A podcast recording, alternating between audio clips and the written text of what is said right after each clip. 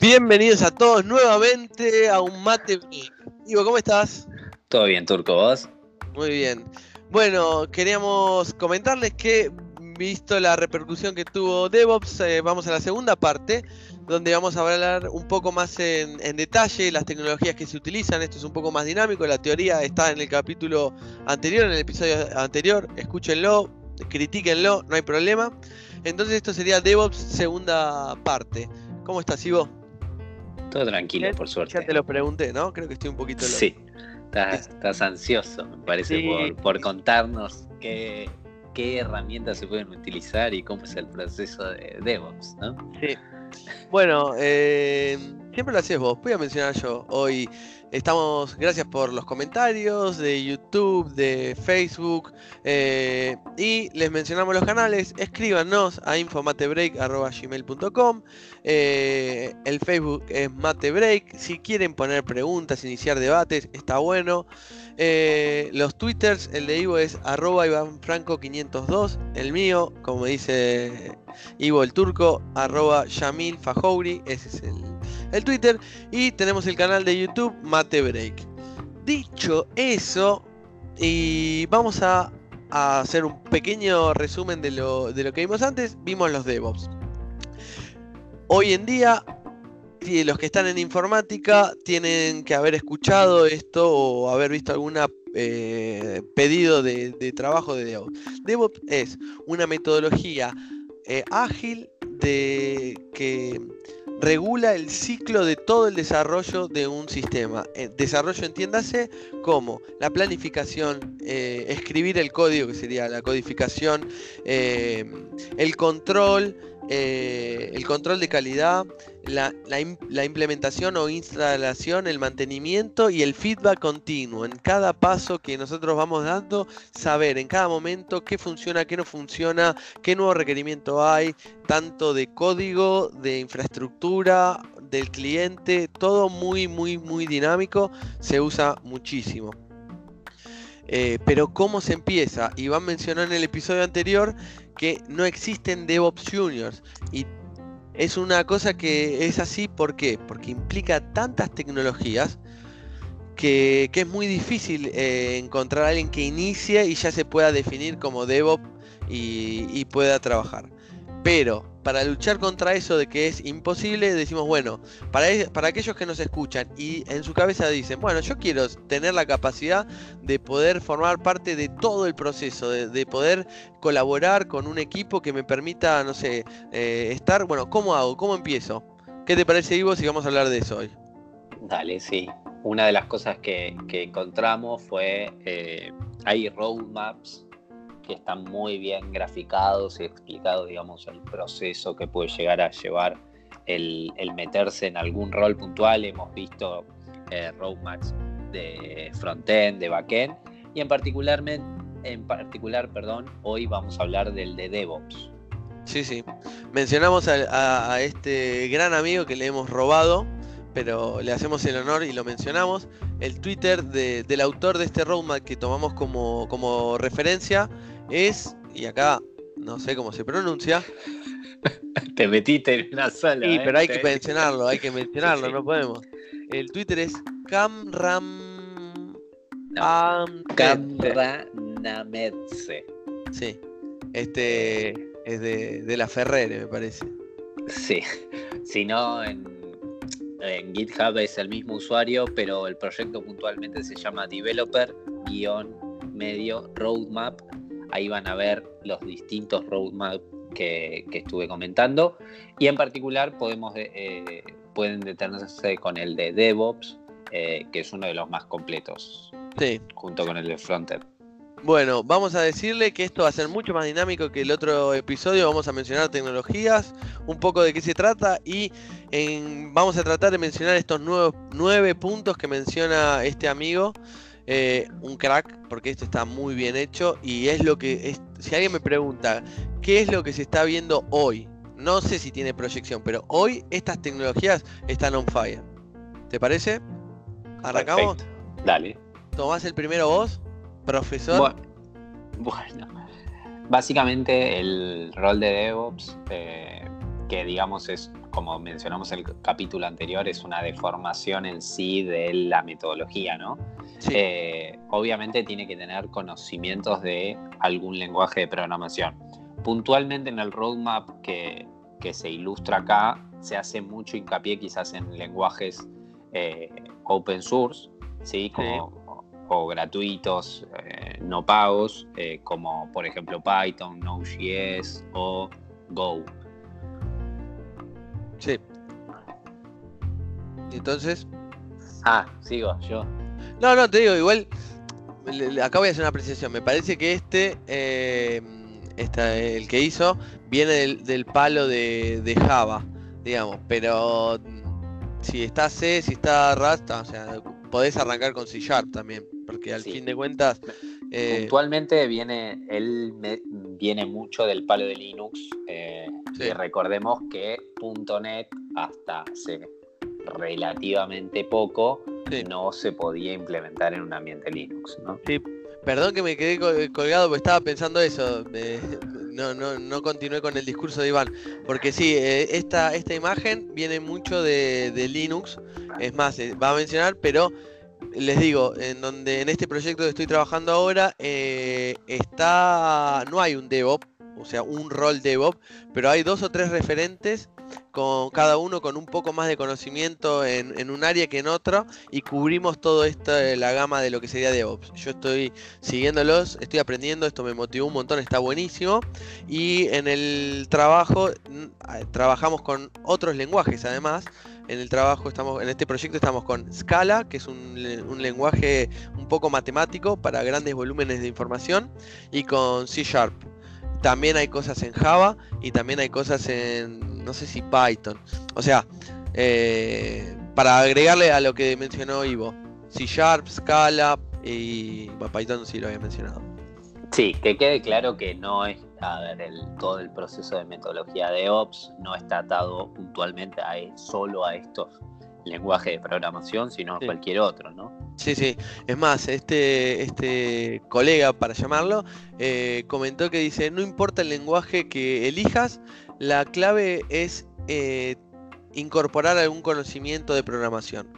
Así que nada, los que mencionó Iván obviamente están súper on fire, Python, Ruby, Node, Go, Rust, bueno, y el viejo y conocido C y C++, eh, pero lo importante es agarrar, tomar conocimiento de programación. Bueno, ¿continúo? Dale. Bien, Segundo punto en, el crecimiento de DevOps. Incorporamos conocimiento de programación, tenemos que entender algunos conceptos de sistemas operativos.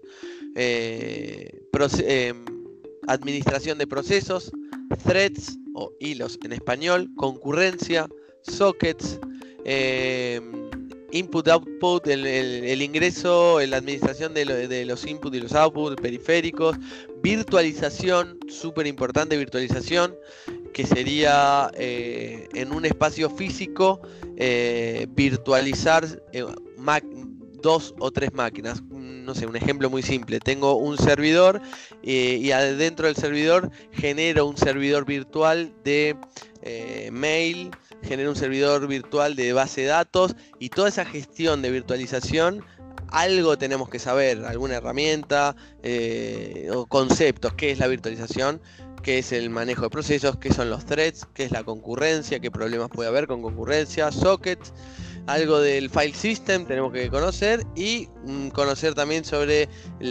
memorias y el almacenamiento de, información. Eh, no sé, ¿algo más podemos mencionar de, este concepto de sistemas operativos? No, puntualmente lo que quizás uno aprende la materia de sistemas operativos de alguna carrera puntual referida a informática, ¿no? A mí mucho no, me gustaba, pero sí. Me mm, acuerdo. No, a mí tampoco, pero bueno, es necesario. Me acuerdo los cuentitos esos de El Barbero, los filósofos con hambre. Eh, nada, estudien eso, muchachos, porque ah, después sirve. Tener esos conceptos muy importante. ¿Continuamos vos con el tercer puntito? Dale, el, tercer punto es ya aprender un poco sobre lo que es la administración de servidores.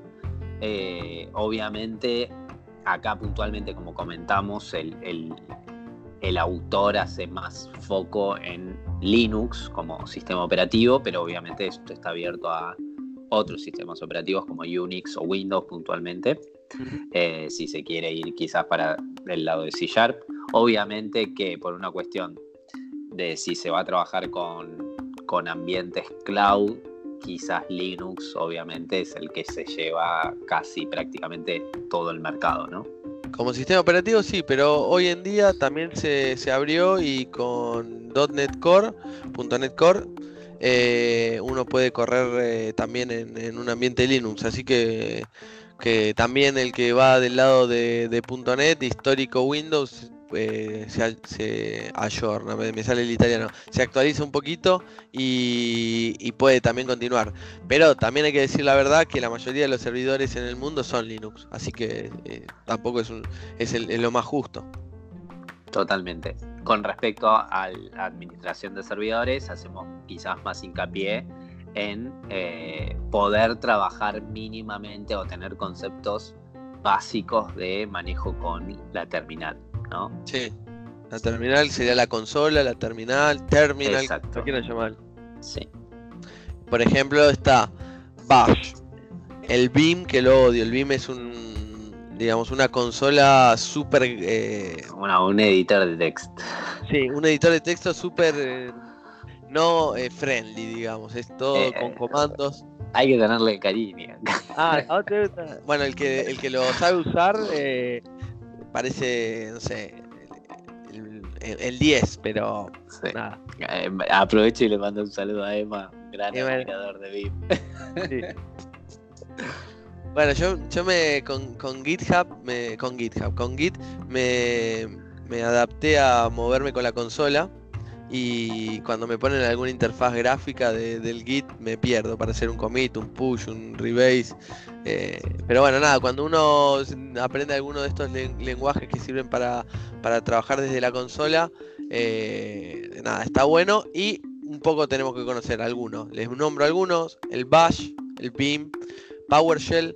Eh, nada, creo que en eso estamos. Bueno, continúo. Dale. Punto 4, ya estamos, que sería networking y seguridad. Networking y seguridad. Bueno, tener algo de conocimiento, esto parece la facultad, pero DNS, el modelo OSI, HTTP, HTTPS con seguridad, FTP, SSL, TLS. No sé. Sí, acá, a ver.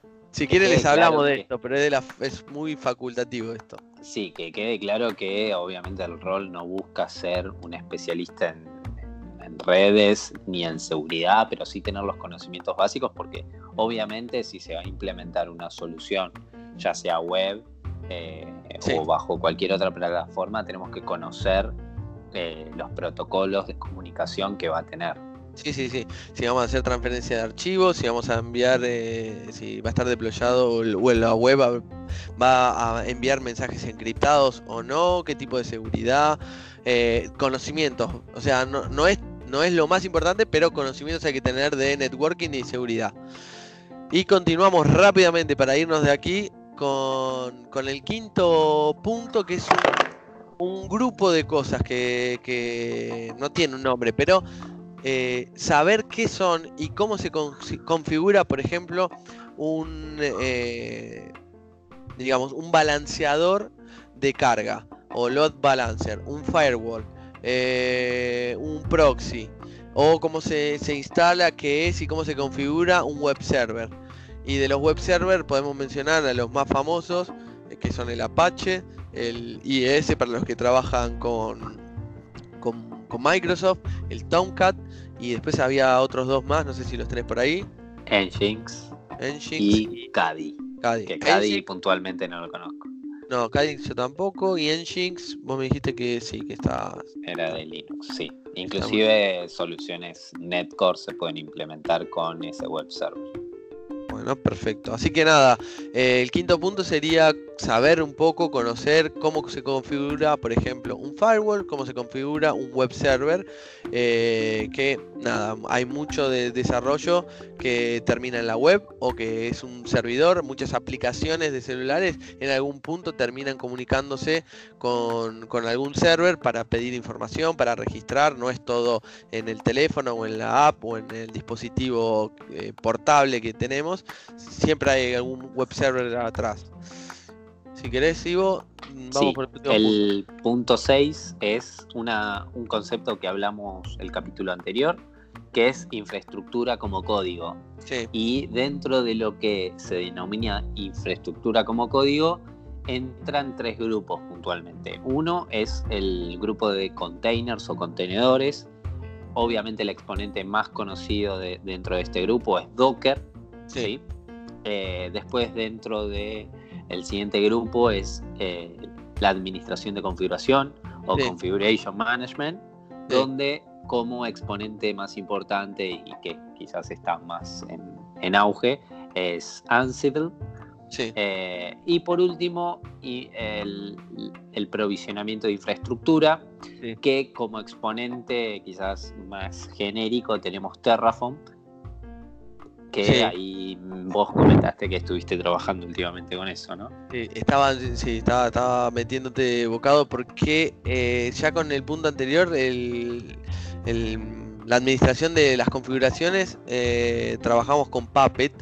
Eh, básicamente es la, la gestión de permitirte manejar muchos ambientes, tener toda la tener distintos ambientes y administrarlos, tener distintos recursos físicos y virtuales y administrarlos. Y, a través de archivos o de pequeños programitas, eh, automáticamente cuando, de, cuando deployás, cuando mandás a producción, elegís y qué ambiente querés y estos eh, los configuran. O sea, una vez eh, creados los configuran. Y después lo que mencionaste de infraestructura, el provisionamiento de infraestructura que mencionaste Terraform, eh, la infraestructura se trabaja mucho o se está apuntando mucho a trabajar cloud. Por ejemplo, Google Cloud, eh, AWS eh, y Azure. ¿Y qué quiere decir? En la nube, si necesitas una base de datos, a Azure, AWS o a Google Cloud le pedís, haceme una base de datos de estas características, el código genera todas las tablas, mete la información inicial eh, tabla si es una base de datos SQL, ¿no? Si no es secuencial, también la puedes hacer. Pero ¿qué pasa? AWS, eh, Google Cloud y Azure tienen su configuración, tienen su, código y entonces eh, hay un lenguaje de particular de cada uno que configura y se ejecuta como si fuera un programa, y el resultado de, esa ejecución no es un programa, no es un bill, sino es físicamente tener o un job que gira, un, una tarea que gira, o tener una base de datos con una tabla, o sea, algo que, que se puede consultar. Bien. Terraform, que hoy en día es el más famoso, es un lenguaje que vos le decís, quiero que me metas en el cloud que tenemos de Azure esta tabla y el tipo lo hace. Quiero que me metas en, en AWS, que es el de Amazon, Amazon Web Service.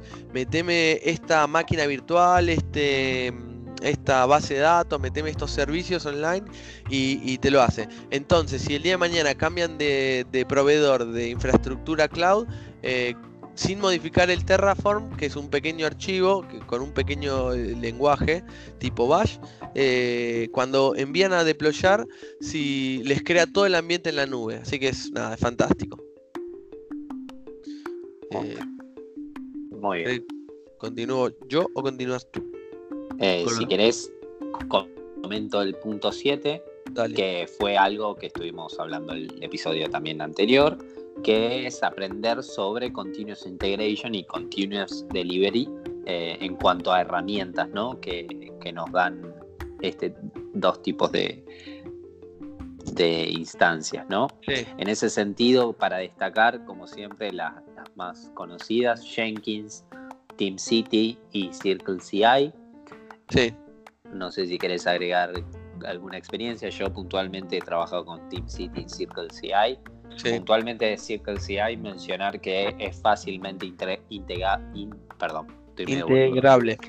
Integrable con eh, GitHub, ¿sí? Eh, de manera gratuita, con lo cual, bueno, cualquier tipo de proyecto personal que tengan lo pueden integrar y, tener feedback inmediato en cuanto a, Continuous Integration. Mm. Yo estuve trabajando con Team City también y en este proyecto particular que estoy eh, que estoy trabajando ahora, este, me tocó hacer la migración de, de Team City a Jenkins. Eh, la verdad que no sé, no sé cuál sería el beneficio eh, grande. La, la, cuestión es que, que nada, que te permite, una vez que uno termina desde el lado inicial, ¿no? Del código, que uno termina de, ejecutar un código, de hacer, de escribirlo, en, hace un commit, un push, o sea, transporta esos cambios que hizo en local al repositorio general que utilizan todos, eh, este Jenkins o TeamCity o Cycle entienden que se modificó algo del, código e inician su todo lo que uno le programa a que haga el Jenkins. Entonces Jenkins eh, hace los tests, hace el build y trata de deployarlo, ¿no? Perfecto, sí. Bueno, eh, me tomo el, anteúltimo punto y te dejo el último a vos, eh, siguiendo este roadmap de DevOps. Eh, después, aprender cómo monitorear software y cómo monitorear infraestructura. Lo hablamos también en el episodio anterior. hay que monitorear la infraestructura, están funcionando las bases de datos, están funcionando los servidores locales, están funcionando los servidores en la red, está funcionando el ambiente de desarrollo, está funcionando dev, está funcionando producción o no. Y de esos, uno de los que yo conozco, Sabrix, Sabrix, que está todo el tiempo monitoreando y cuando se cae un ambiente, cuando está muy lento un ambiente, envía mails, manda alertas y entonces nada, es terrible. Cuando te llega un mensaje de eso, son problemas. Segundo punto, hay que aprender o tener idea de eh, monitoreo de las aplicaciones, como por ejemplo New Relic o App Dynamics, cuando una aplicación consume mucha energía, eh, mucha memoria, cuando tiene tiempos de respuesta muy alto, cuando se bloquea, cuando da errores, te llegan estos dos monitores, te avisan, te hacen saber y volviendo a lo que habíamos hablado del episodio anterior, eh, un profesional de EOS o los roles que cubren ese, esta metodología tienen que responder a todas estas alertas y todo este monitoreo. Y por último, eh, la administración de logs. Es fundamental tener logs de base de datos, de servicios, de llamadas a externos, a terceras partes, third party. Y dentro de estos está mm, Greyhawk, creo que o no, Splunk, era el que vos me habías dicho que estabas. Sí, yo actualmente estoy trabajando con Splunk, eh, Splunk, que es un servicio que de IBM que básicamente está leyendo los logs y vos podés, mediante un pseudo lenguaje de programación parecido a SQL, podés hacer queries sobre los logs. Eh, y poder generar alertas en base a eso. Así que la verdad es muy completo y, súper recomendable a la hora de diagnosticar y eh, cualquier tipo de problema, ¿no? Bien. Bueno, y llegamos al último puntito que teníamos previsto siguiendo este roadmap.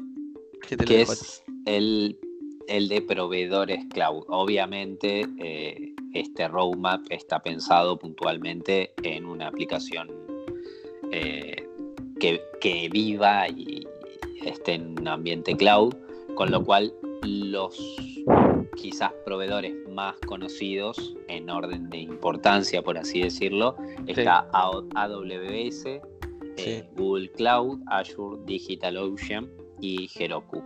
Con respecto a esto, eh, a ver, cualquiera puede arrancar aprendiendo cualquier eh, el manejo de cualquier proveedor. Obviamente que puntualmente el autor hace hincapié en AWS por una cuestión de que hoy en día es el que mayor mercado se lleva, sumado a que tenés la posibilidad de tener una cuenta gratuita con ciertas limitaciones en cuanto a recursos y demás, pero es una buena forma de arrancar aprendiendo eh, lo mismo quizás para Heroku que tenés una versión eh, gratuita y si no me equivoco DigitalOcean también permite.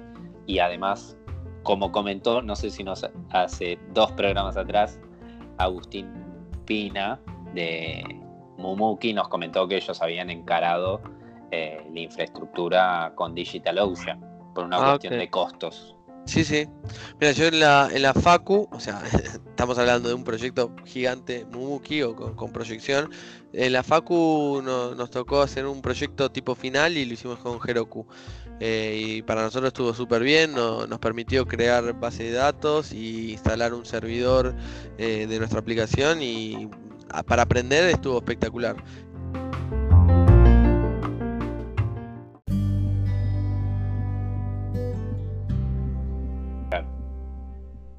Bueno, y el último punto para ir cerrando este gran camino, entonces uno viendo estos pasos que mencionamos, aprender un lenguaje de programación, tener conceptos de sistemas operativos, eh, conocer algo de administración de servers, algo de seguridad y networking, saber cómo configurar un web server, saber cómo configurar un firewall. Eh, conocer este del tema de infraestructura como código, que eran estos, eh, por ejemplo, Docker o Terraform, que todo servía para, escribiendo código, preparar la infraestructura, aprender algo de Continuous Integration con Jenkins, TeamCity, los que estuvimos mencionando, eh, aprender sobre estos monitores de software e infraestructura, que también lo hablamos, el de que habló Ivo, y los proveedores de cloud, eh, AWS, Google, Cloud, Azure, todo eso, si sabes todo eso, vos que nos estás escuchando, sos un DevOps. Y te mereces un aplauso. ¿No fue simpático eso? ¿No te reíste? no, no. Eh, fue simpático. No, no fue. bueno, eh, y el punto final que, nos, plantea este, este autor es que esto es súper dinámico y tenemos que continuar explorando porque cambia todo el tiempo. Totalmente. Y esto aplica no solo al rol de DevOps, sino a cualquier tipo de rol. Sí, y también nosotros apostamos por todo eso de que métanse, tengan dudas, y si alguno se siente un poco más experto o tiene algo más para decir sobre alguno de estos temas que hablamos, nos mandan un mail a infomatebreak.gmail, nos escriben al Twitter de Iván Franco 502 o Yamil Fajouri o eh, dejan un comentario en YouTube o en la página de Facebook. Y por mi parte creo que de DevOps ya en dos episodios hemos hablado algo. Sí. Eh, si siguen interesados en, no sé, puntualmente abarcar algo dentro de este proceso, digo, porque se puede seguir hablando un montonazo, quizás de Docker, eh, Kubernetes, Terraform. Eh, bueno, nos escriben como siempre hacen, de hecho estos dos capítulos fueron a partir de un comentario y una sugerencia de uno de nuestros oyentes, así que bueno, si te parece, lo cerramos. Dale. Bueno, como siempre agradezco a todos nuestros oyentes por, sus agradecimientos, comentarios, sugerencias y críticas, así que espero que les haya gustado. Chao. Chao.